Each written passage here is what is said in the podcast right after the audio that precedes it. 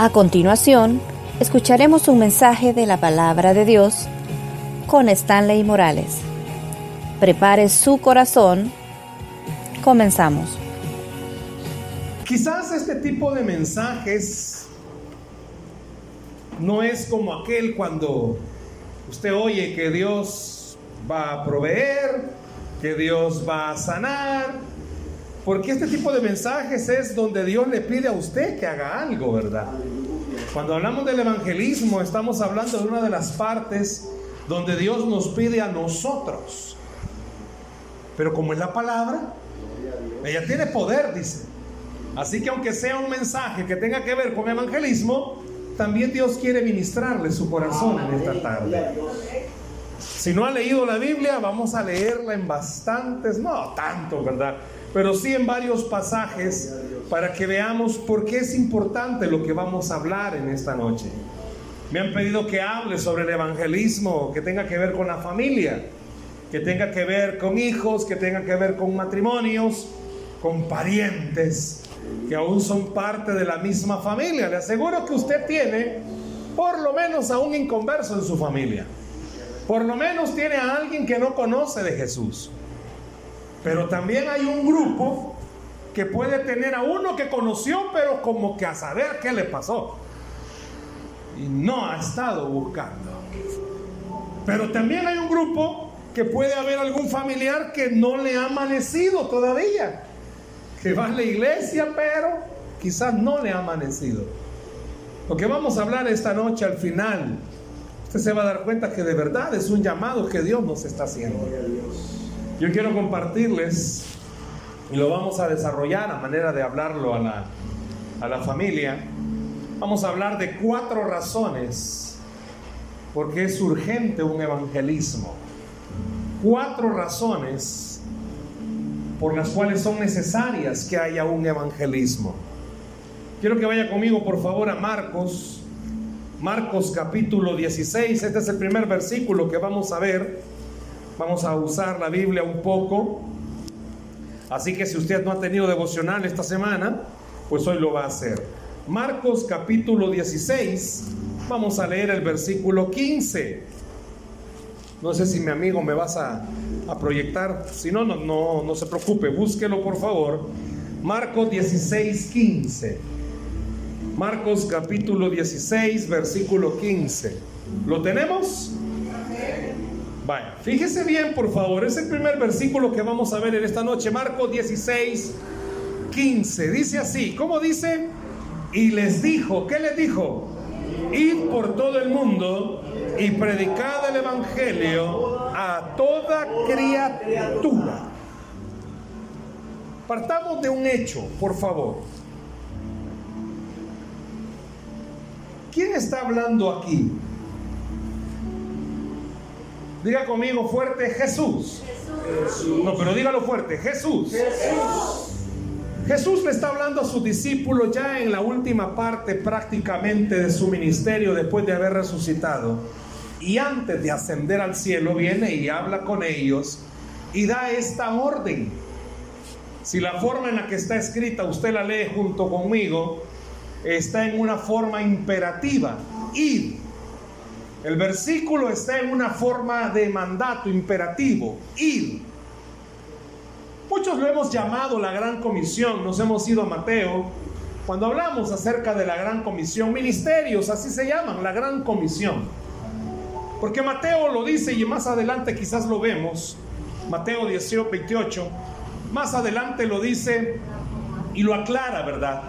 Que el deseo máximo de Dios es reconciliar a la humanidad. Y para ello Dios va a utilizar a los cristianos para hacerlo. Su deseo, usted lo sabe, era usar al pueblo de Israel, mas el pueblo de Israel no lo quiso. La idea era que los judíos evangelizaran a los gentiles, pero Dios no cambia su plan. Y la idea es que los gentiles evangelicen al mundo. No quisieron los judíos, mas los gentiles fueron llamados para hacerlo. Hay mucha gente en la iglesia que no quiere, esta parte no le gusta. Tienen temor a hablar uno a uno, tienen temor a ir, tocar puertas, a hacer un evangelismo de choque. Pero esta noche yo no quiero hablarle tanto de todos los evangelios o, o formas de evangelismo que hay. Yo quiero hablarle de cuatro cosas básicas para que comprendamos la urgencia, quizás esa palabra la voy a usar varias veces, la urgencia de evangelizar. La urgencia no solamente es para que traigamos más personas a esta iglesia. La urgencia es que usted pueda ser un instrumento para que menos personas se vayan al infierno. Sí, al final es como la, eh, el, el agregado. Qué bendición, van a venir más jóvenes, van a venir más matrimonios, van a venir más chicos. Qué bendición, van a venir más mujeres. Qué bueno, van a venir más hombres. Pero también la idea principal es que usted y yo podamos ser instrumentos para que menos personas se vayan al infierno. Pero ¿cuáles son esas cuatro razones entonces, hermano? Yo quiero que vayamos despacito, con buena letra, y vayamos pensando que en realidad esas cuatro razones son cuatro voces que nos están hablando de evangelizar. Cuatro voces. Y la primera voz de la que quiero hablarle es de la que está justo en este Evangelio de Marcos. ¿La voz de quién es la que está ahí? Diga conmigo la voz de Dios. No, pero dígalo fuerte, la voz de Dios. La voz de Dios. Y pudiéramos decir que la primera voz que nos motiva a evangelizar es la voz de arriba. Es la voz que viene de arriba. Y esa voz nos está mandando a hacerlo. Discúlpeme, no está diciéndole a pastores, no le está diciendo a líderes, no le está diciendo a estudiantes de teología, le está diciendo a todo el cristiano que acepta a Jesús, ir por todo el mundo. Hay gente que dice, no, es que yo no tengo el llamado y quizás nunca lo va a tener. Pero tiene que entender, llamado quizás nunca tenga, pero mandato sí hay. Y el mandato es ir por todo el mundo. No, es que mira, a mí me cuesta hablar. Jesús cuando dijo ir, no estaba preguntando, somos tataratas para hablar, estaba diciendo, ve, háblale a la gente, háblale a otras personas. Pero ¿por qué la voz de arriba viene y nos dice, ir a nosotros? Porque ninguno de los que estamos acá vino conociendo de Jesús. Nació, aunque haya nacido en un hogar cristiano, el mundo en el que estamos y en el que usted y yo nacimos siempre ha sido un mundo gobernado por Satanás. Y hoy estamos en una época muchísimo más difícil. Los expertos hablan de generaciones aquí, generación allá. Esta le dicen generación Z. Hablan la generación del selfie, la generación de los celulares. Y no solo los jóvenes, también hay adultos adictivos a este animal. Ahí pasan en la noche, quieren saber el chambre del día y de la noche. ¿va? Pero también a esta generación se le ha conocido como la generación donde el humanismo se está pregonando fuertemente. ¿Sabe qué es el humanismo?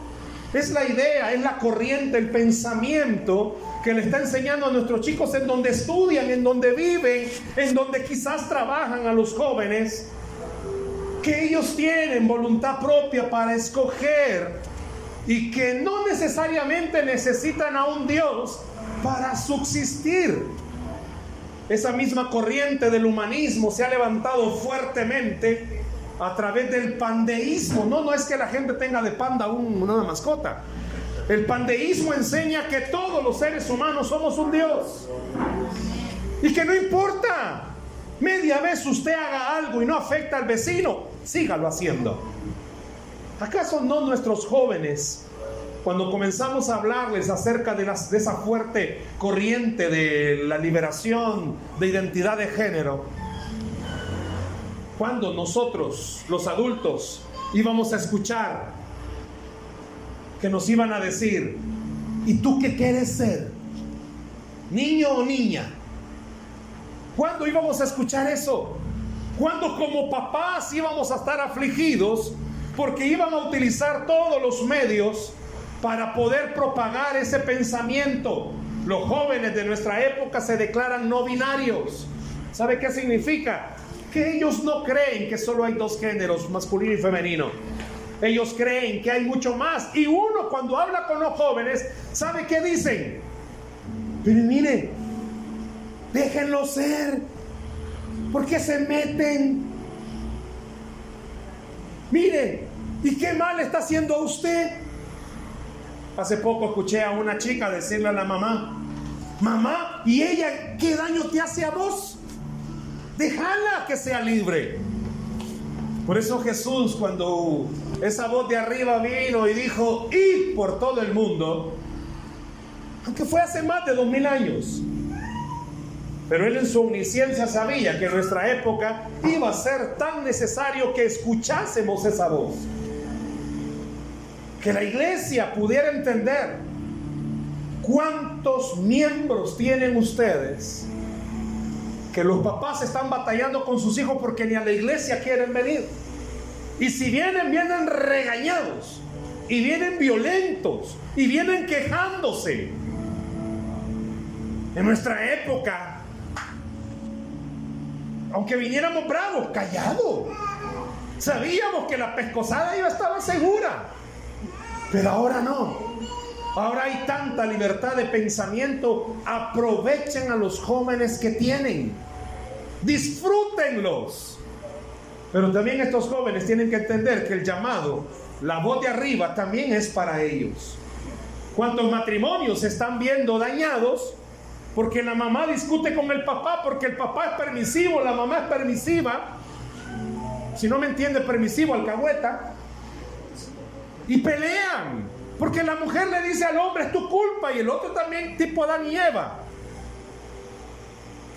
Los padres somos los que decidimos cómo se visten nuestros hijos. Discúlpeme. Y usted que no está hablando de evangelismo, hermano, como no. Espéreme, no me vaya.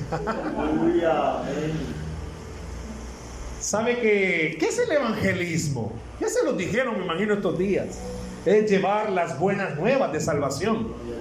Pero la buena nueva no solo para los inconversos.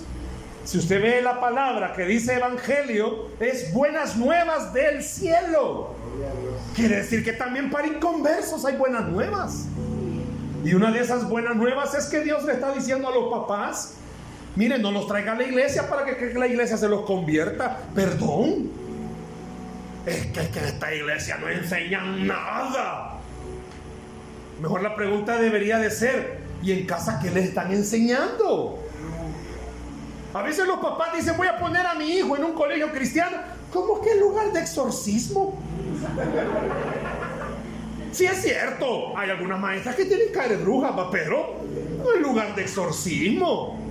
Yo tengo un concepto, por muchos años que he trabajado con jóvenes.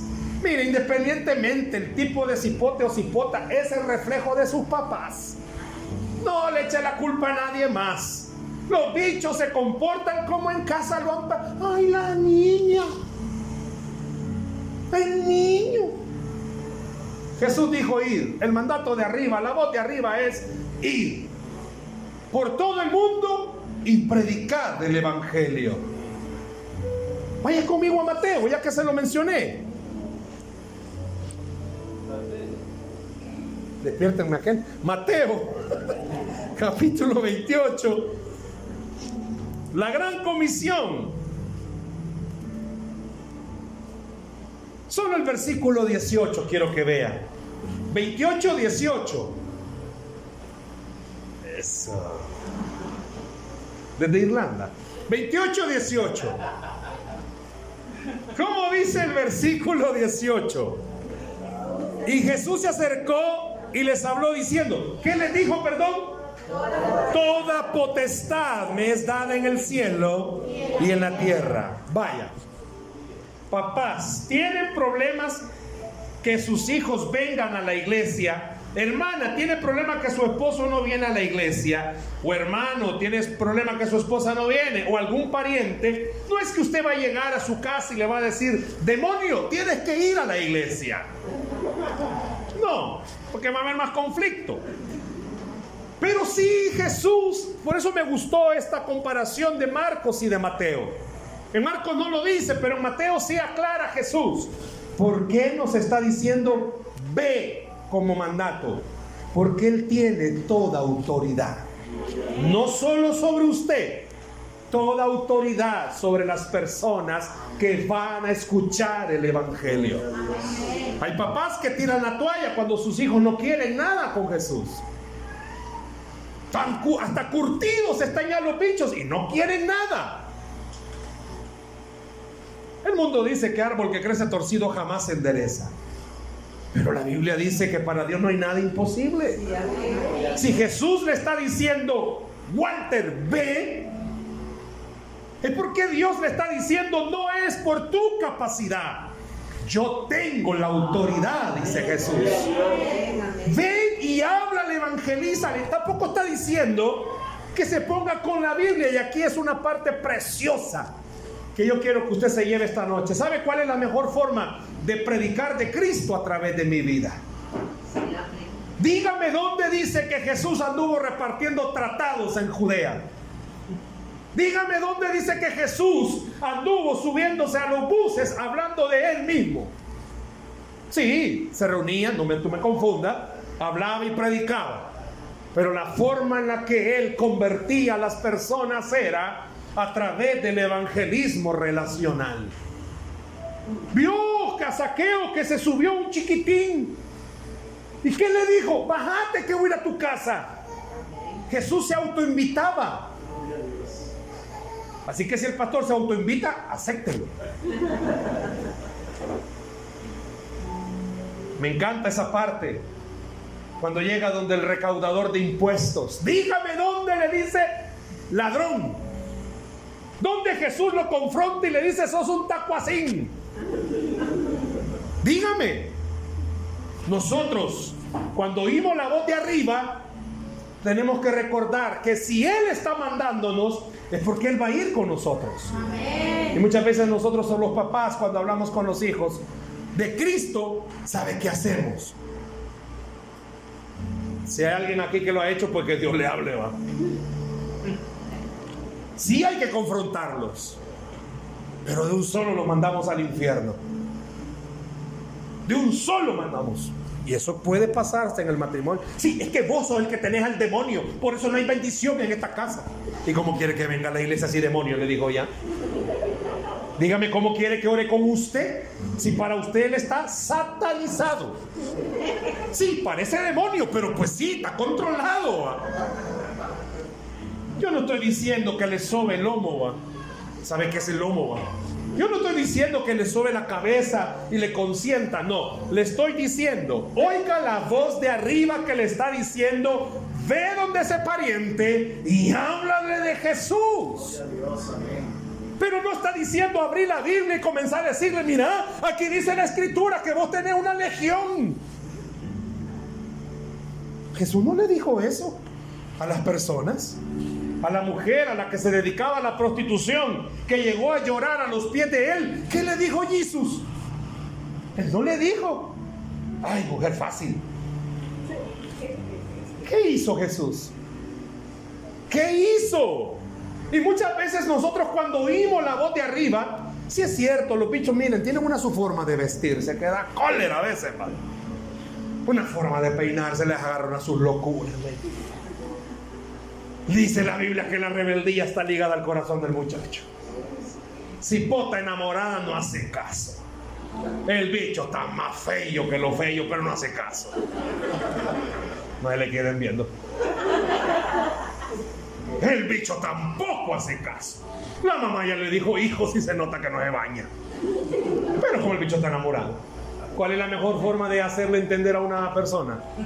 Mire, púyelo y entre más lo puya, más lo desespera. Mire, esta situación de hablarle de Jesús a nuestra familia, esto es como un hule, hermanos. Lo estira mucho, se revienta. Y si lo afloja, se le va. Por eso cuando usted oye la voz de arriba, yo quiero que escuche, por favor. Es que usted no, cuando digo oye la voz de arriba, no es que, ah, sí, aquí lo dice, no. Significa que usted va a estar en una comunión con el de arriba. Y va a estar orando por esa persona, va a estarle diciendo, Señor, solo tú puedes ayudarle, solo tú puedes amarle, solo tú puedes enseñarle. No debe de olvidar, Jesús dijo, toda potestad me ha sido dada. ¿En dónde dice, perdón? En el cielo y en la tierra, hermanos. Gloria a Dios. Esa partecita no la olvide. Jesús tiene autoridad sobre la vida de su familiar que no conoce a Cristo. Pero entonces, ¿por qué no se convierte? Porque Dios no va a obligar a nadie. Ah, pues lo dejo ahí. No, a usted Dios le está diciendo, id, ve a predicarle, ve a hablarle. Esa es la primera voz que Dios nos dice esta noche. Por eso es importante, ve a hablarle a tus hijos. O háblele a sus hijos. Mire que vengan a la iglesia no es garantía que sean cristianos. ¿Con qué mano otros los adultos venir a la iglesia no es garantía? Si el diablo también viene. Estaba en una iglesia y a un bolito le decían el diablo y eso fue noticia. Que el diablo había llegado a la iglesia. Y toda la gente vio cuando el diablo levantó la mano aceptando a Jesús. Solo que era el bolito de la colonia. Pero si hasta él pudo aceptar a Jesús, ¿por qué no podemos nosotros? Póngase a pensar cuántos miembros de su casa ahorita están en una rebeldía. Miren estas llamitas, me encanta porque las simbolizamos como el Espíritu Santo. Pero en la casa la relación está que arde. Usted no puede decirle vamos a la iglesia porque no. Vamos a la iglesia digo, no. Hagamos un altar familiar en la casa y lo tiene empurrado como que bulldog. Y honestamente, ¿quién pierde la paz es usted? Si el familiar está galán, está jugando con usted, tiene una psicología el diablo tremenda. Porque quien se desespera es usted. Pero porque usted en sus fuerzas quiere convertirlos. Pero cuando usted recuerda que la voz de arriba le está diciendo, yo tengo toda potestad, vaya y evangelice. Pero hay una segunda voz. Romanos capítulo 1, vea por favor conmigo. Muévase unas paginitas, le dije, va, si usted no ha leído la Biblia, hoy la va a leer, hermanos. Romanos capítulo 1, versículos 14.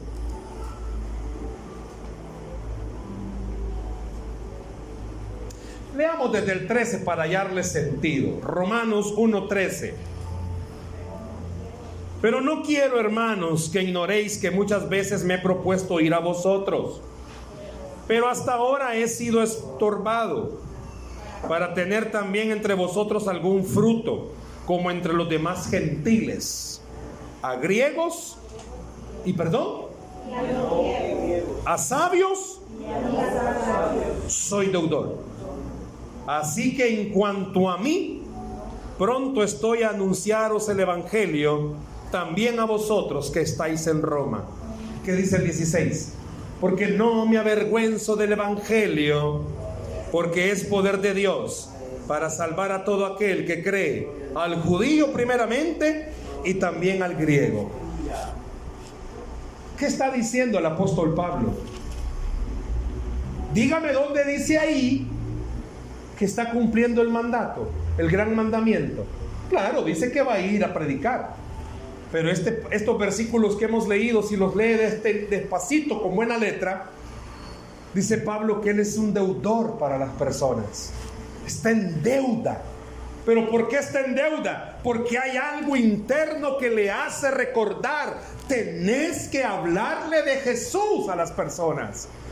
Si la primera voz viene de arriba, la segunda voz viene de adentro. ¿Y cuál es esa voz de adentro? La conciencia, no el Espíritu Santo.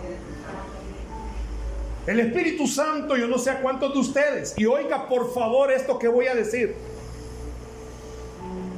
¿De qué vale, de qué sirve llorar sobre la tumba de alguien que ha muerto sin Jesús si usted tuvo todo el tiempo para hablarle de Jesús? Pasó algo interesante cuando falleció mi padre en este año, en enero. Mi padre lo ingresamos en diciembre del año pasado. Y Dios metió tiempo suficiente. Le agradecí eso al Señor que tuviera esa misericordia conmigo. Me dio tiempo suficiente, como 23 días, para despedirme de mi papá. Ingresado, intubado. Tremenda la situación. Pero de algo de lo que yo estaba convencido era una voz Mi esposa siempre me dijo, antes que a mi padre lo ingresaran, mi esposa me pasó diciendo una semana, amor, asegurémonos de la salvación de tu papá. Pero había algo internamente en mi corazón que me decía, Él es mi hijo, Él es mi hijo. Y yo le decía a mi esposa, no, amor, yo estoy seguro, mi padre es salvo.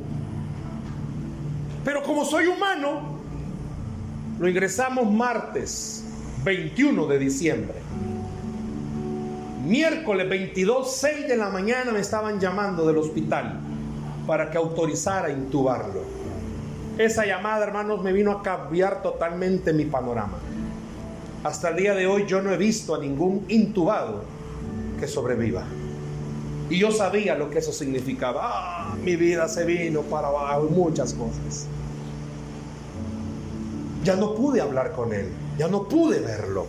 Todos los días que lo veía ya estaba en cama, estaba intubado.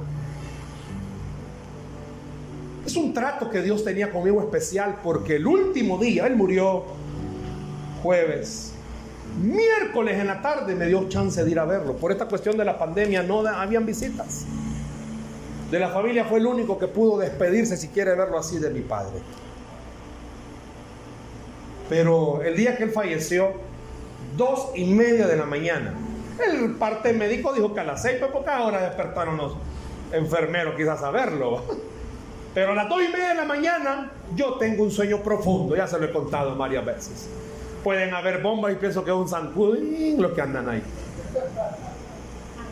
Yo pongo despertador, pero tiene una alarma, hermano. Este volado como que vaquero, pero no me despierto.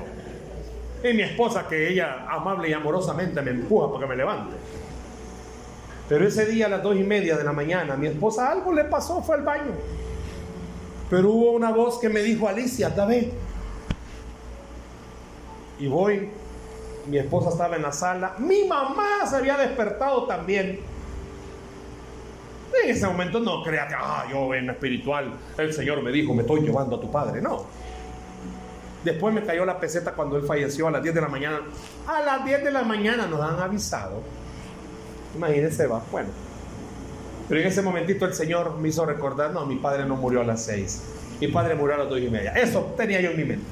Y le dije a mi mamá, el gordo se murió a las 2 y media. Ese día, por las vueltas en las que andábamos, salimos y habló mi hermano y le dice a mi mamá, necesito hablar con Stanley. No, no está. Necesito decirle esto. Unos misioneros de Colombia, amigos míos, me llamaron cuando se dieron cuenta que había fallecido mi papá, dijo mi hermano. Y ese misionero me dijo, hermano, tengo que decirte algo. A las dos y media de la mañana en oración Dios me despertó y te tengo que decir esto, en ese instante Jesús vino por tu papá. No era para mí tener paz, era para que mi familia entendiera. Mi padre estaba con Jesús. Pero hay muchas veces me ha tocado ir a velas y entierros de gente que no han aceptado a Jesús. Y créame, yo no puedo decirle a la gente, sí, lo va a volver a ver. No, mejor omito esa parte y trato de decirle a las personas, usted puede ver a Jesús. La voz interna del Espíritu Santo tiene que recordarnos, el tiempo se está cortando, hermanos. O usted les habla de Cristo o el diablo les habla de este mundo. Pero el diablo no pierde tiempo. Tenemos hijos resentidos porque la mala relación en casa está, lo ha estado viendo. Yo prediqué un sermón hace unos días acerca de que padres heridos crían hijos heridos. Qué importante es que el evangelismo en casa pueda ser tan real, escuchando la voz del Espíritu Santo diciéndonos, se puede perder tu familia, se pueden perder. ¿Y de qué le sirve a usted, perdóneme con el amor del Señor, de qué le sirve a usted venir y gozarse si no está intercediendo por la vida de su familia?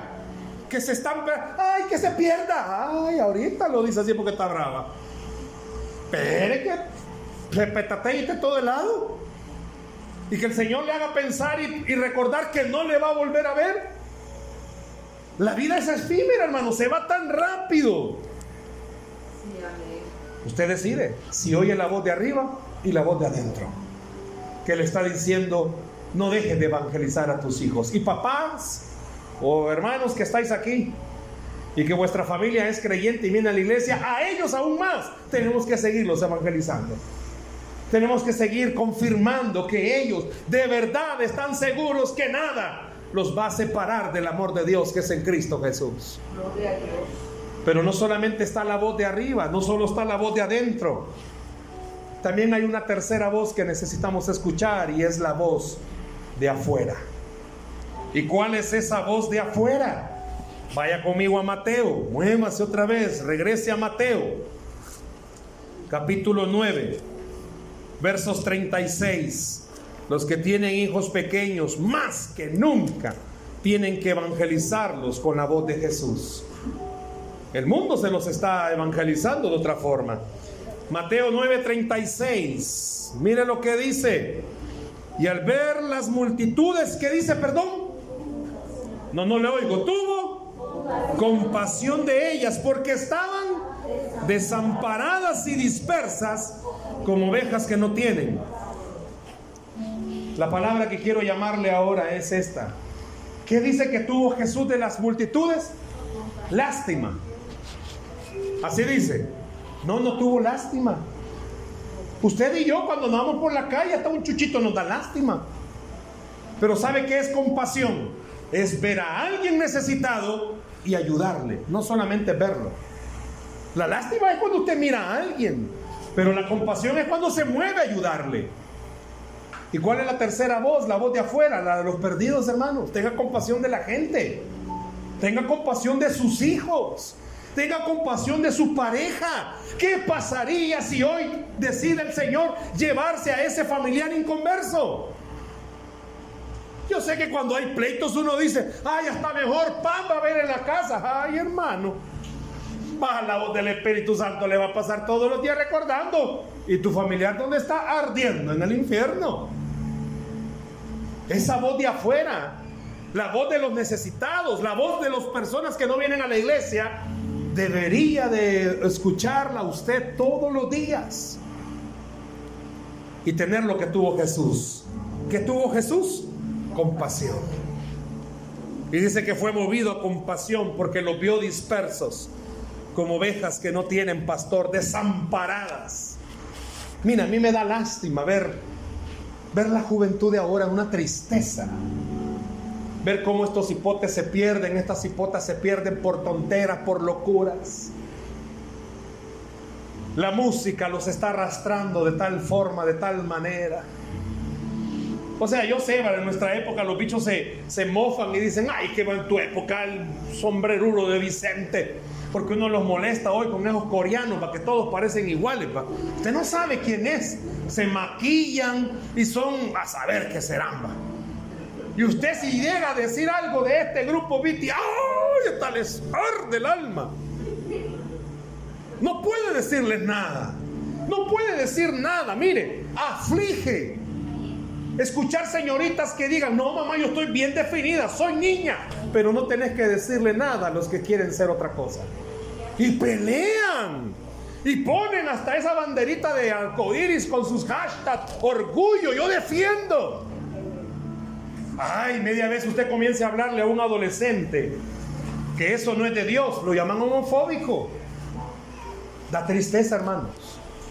Da tristeza. A mí me da tristeza ver las hipotillas chiquitas, enamoradas.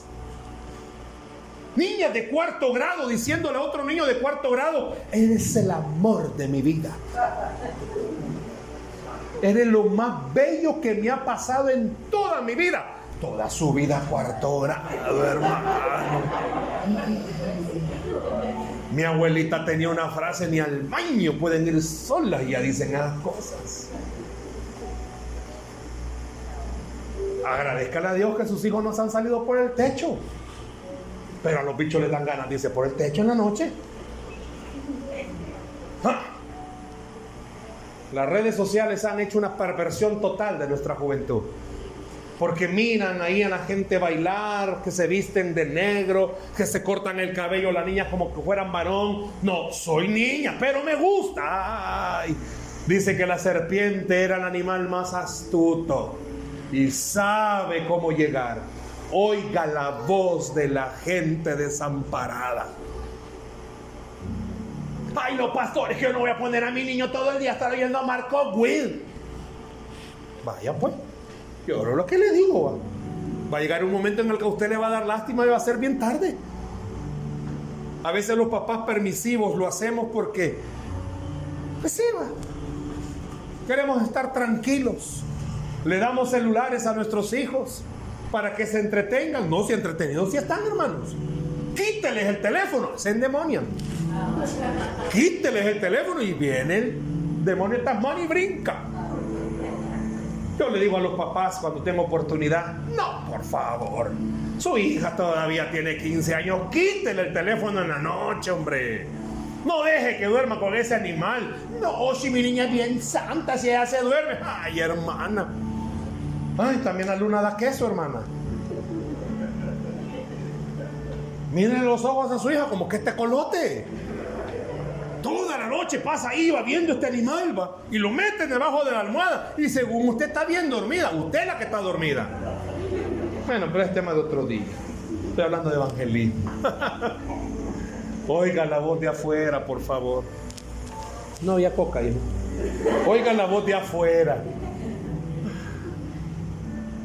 Tenga compasión, por favor. Tenga compasión. Si usted tiene a algún adulto en su familia que no quiere venir a la iglesia, tenga compasión. No llegue hoy en la noche y le diga, mira, fíjate que el pastor está en dijo que te tengo que tener lástima. No, más cólera le va a dar. No, téngale compasión. ¿Qué significa eso? Mírelo como alguien que está perdiéndose en la garra del diablo, que lo tiene bien chupado, pues va. Pero que Jesús le dijo a usted, toda potestad me ha sido dada. Yo puedo rescatar a ese familiar de las garras del enemigo. Pero Dios quiere usarlo a usted. Pastor, vaya a hablarle, por favor. Ay, Dios. Si López Pérez todavía tiene una que, que no sabe cómo hacer para sacarla. Pérez, él tiene su propio lío. Pobrecito, aguantar la mujer. No, no está no Pobrecito, no, hombre. No, mire, yo le soy honesto. Hay mucha gente que me ha dicho, pastor, vaya a hablar con mi esposo, con gusto. Y usted ya le habló. Así de claro, hermanos. Yo tengo mi rebaño. A mí Dios me va a reclamar por mi rebaño, mi familia. Yo puedo ayudarle a usted a orar. Es más, yo oro. Ahí oramos. Tenemos ese programa todavía de oración. No lo hemos dejado de hacer. Ahí estamos orando. ¿Quiere orar por su país? Métase a orar. ¿Usted qué hora lo tiene? Ya no. Ah, pues va, métase, ya no hay competencia, métase. Lunes y miércoles, 8 de la noche lo espero. Viernes, 4 y 30 de la mañana, madrugue. Que al que madruga Dios lo ayuda. Hoy lo tuvimos en la mañana. La primera vez que yo le dije a mi esposa, mira, vamos a hacerlo de madrugada, ay, me vio con una cara. Y vos te vas a levantar, me dijo. Ya sabe del mal que padece este niño. Lo necesito, le dije. Lo necesito. No te vayas a sentir mal, amor, me dijo, si solo unos tres se conectan a esa hora la gente. Y es cierto, a esa hora Morfeo los tiene bien abrazados. No, no dije el viejo feo, Morfeo dije. Dios ha tenido misericordia. 40 nos levantamos, 6, 4 y 30 de la mañana. 40 personas orando. Más que se van a unir de aquí, ya lo hicimos. Pero si usted me dice un día vaya a hablar con mi esposo, yo le voy a decir, usted ya le habló. Hablen a mis hijos que usted ya los evangelizó. Hermanos, si yo soy un extraño, usted vive con ellos todos los días. Si a usted, cuando se le sale el carácter, por no quieren venir a la iglesia. Si los bichos así son, los bichos dicen, no, si mi mamá en la iglesia, ah, pero en la casa, ah, ya se la puede. No llores, Pamela. Entonces pónganse a pensar. La voz de arriba, vayan. La voz de adentro, vaya. ¿Y sabe qué le está diciendo la voz de afuera? Vengan. No quieren dar su brazo a torcer, hermanos. Seamos honestos, cuando alguien que ya ha sido creyente y anda en el mundial, ellos saben que están mal. Pero la oración es la que lo va a convertir. No deje de hacerlo. Y hoy hay una última voz No solamente, y esto está bien fácil, la voz de arriba, la voz de adentro, la voz de afuera y esta la más peluda, hermanos. La voz de abajo.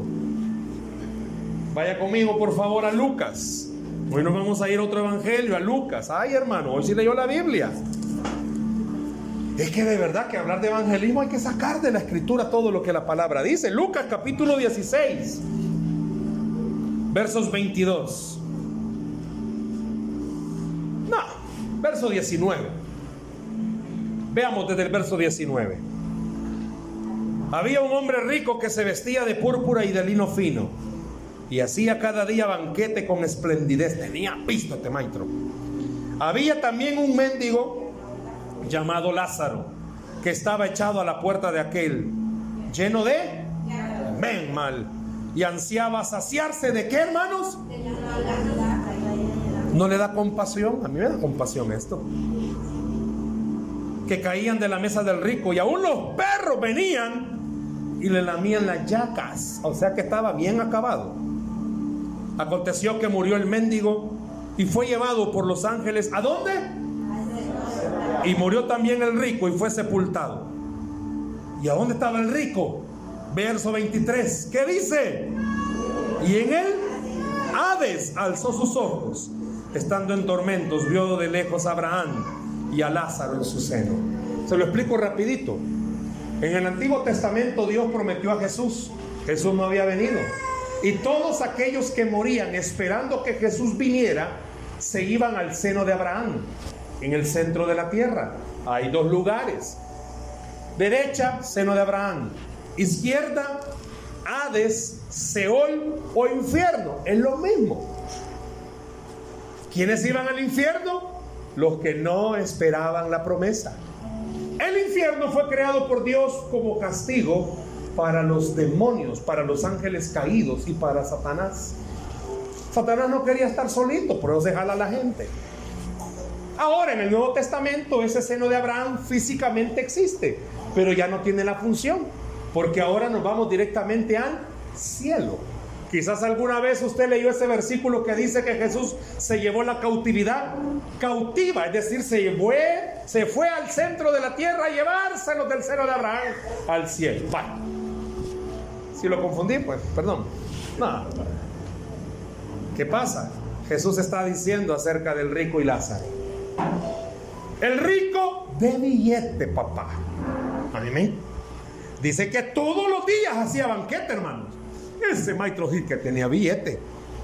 Dicen que Carlos Slim, este mexicano, que es el dueño de Telcel, Claro y no sé qué otras compañías a nivel mundial, puede pasar alrededor de 100 años, ya está, ya está veterano el señor, pero puede pasar 100 años gastándose un millón de dólares diario y todavía no se ha gastado ni la mitad de la fortuna que él tiene para que vea cuánta plata tiene, igual que nosotros, hermanos.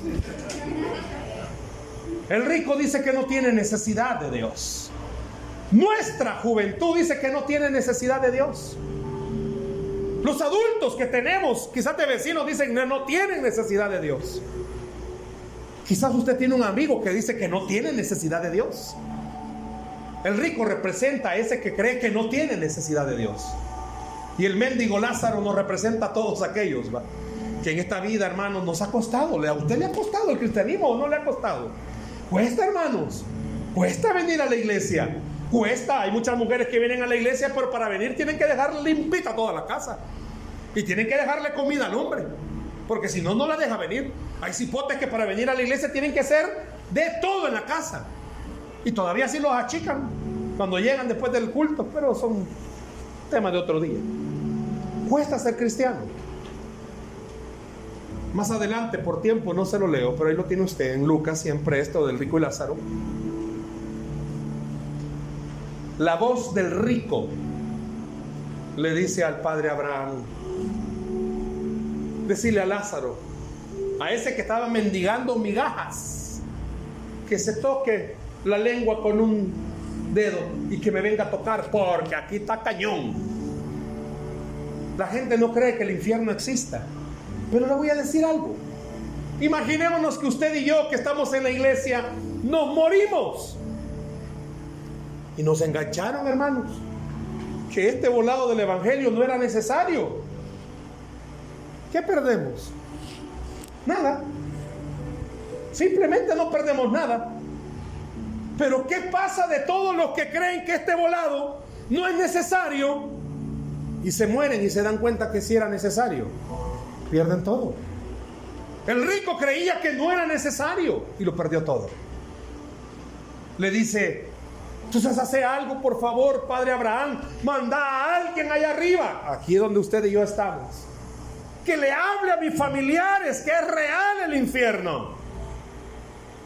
Y Padre Abraham le dice, no, tienen a Moisés y a los profetas. Cuando esa expresión dice Moisés y los profetas es tienen la Torá y los demás libros del Antiguo Testamento. En esta época Dios nos tiene a usted y a mí, hermanos. Permítame decirle algo por un instante. ¿Qué pasaría si Dios esta noche nos permite escuchar los gritos del infierno, que son reales? Y ahí van a ir nuestros familiares si no conocen de Jesús. Ahí va a ir su pareja que no conoce de Jesús. Ahí van a ir sus hijos que no conocen de Jesús. Tiene que oír la voz de arriba. Tiene que oír la voz de adentro. Tiene que oír la voz de afuera. Pero también tiene que oír la voz de los que ya están allá abajo. El infierno es real, hermanos. También el cielo es real. Es difícil, sí, yo sé que es difícil. Ay, hermanos. Hablarle de Jesús a un corazón duro es difícil. Pero es más difícil aún cuando usted se da por vencido y olvida que el que lo ha mandado a hacer se llama Cristo Jesús. Y le dijo, toda potestad me ha sido dada en el cielo y en la tierra. Hay tiempo, hermanos. Estos días les han estado hablando y todavía faltan un par de días donde les van a seguir hablando de evangelismo. Pero quizás la médula espinal de todo esto es, no se llene solamente comience a poner en práctica que hoy su meta sea, Padre, un minuto diario orando por ese familiar inconverso, para que lo toques, para que alguien le hable o úsame a mí para hablarle. Pero también un minuto para decirle, Señor, que yo no sea el estorbo por el que el familiar no viene a los pies tuyos. O sea, si pasa, hermanos. Mucha gente dice, no, lo que pasa es que vos no te conocen en la iglesia. Que vos no saben lo que es el diablo ahí metido. No estoy diciendo que usted sea el diablo, pero sí le estoy diciendo que a veces nosotros somos los que evitamos que la gente venga a la iglesia.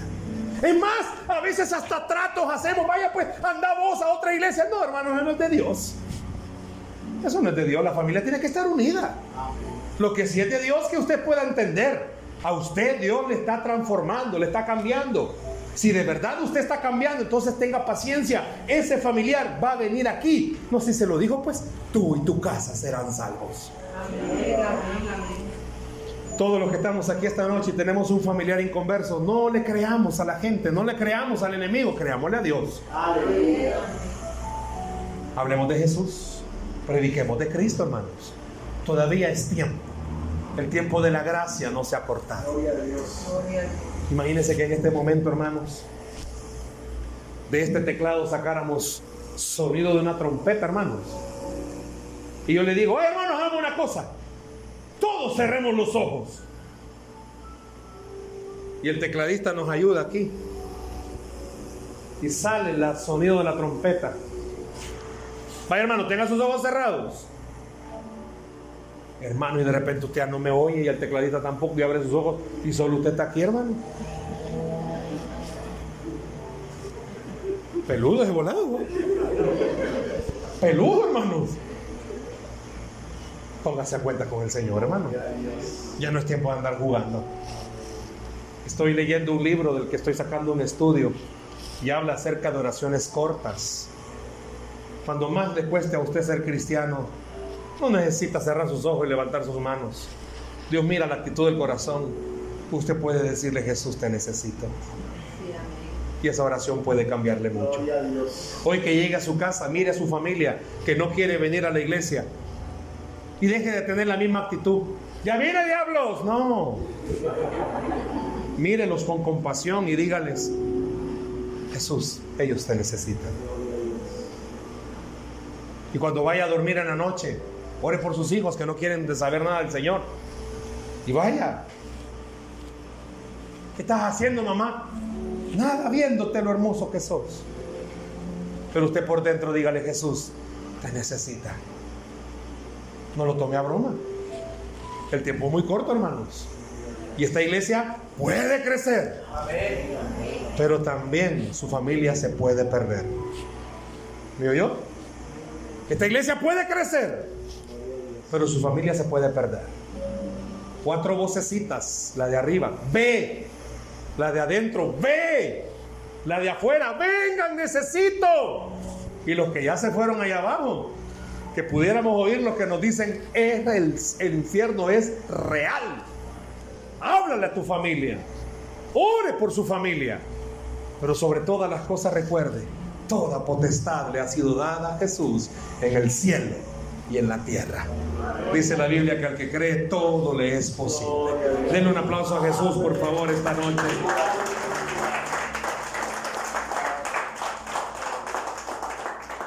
Tenga compasión. Tenga compasión, hermanos. Y por favor, los que tienen hijos que vienen a la iglesia o parejas que vienen a la iglesia, también tenganles compasión. Ore por ellos. Si el diablo anda allá afuera metiendo colazos, quiere ver cómo desune, quiere ver cómo de...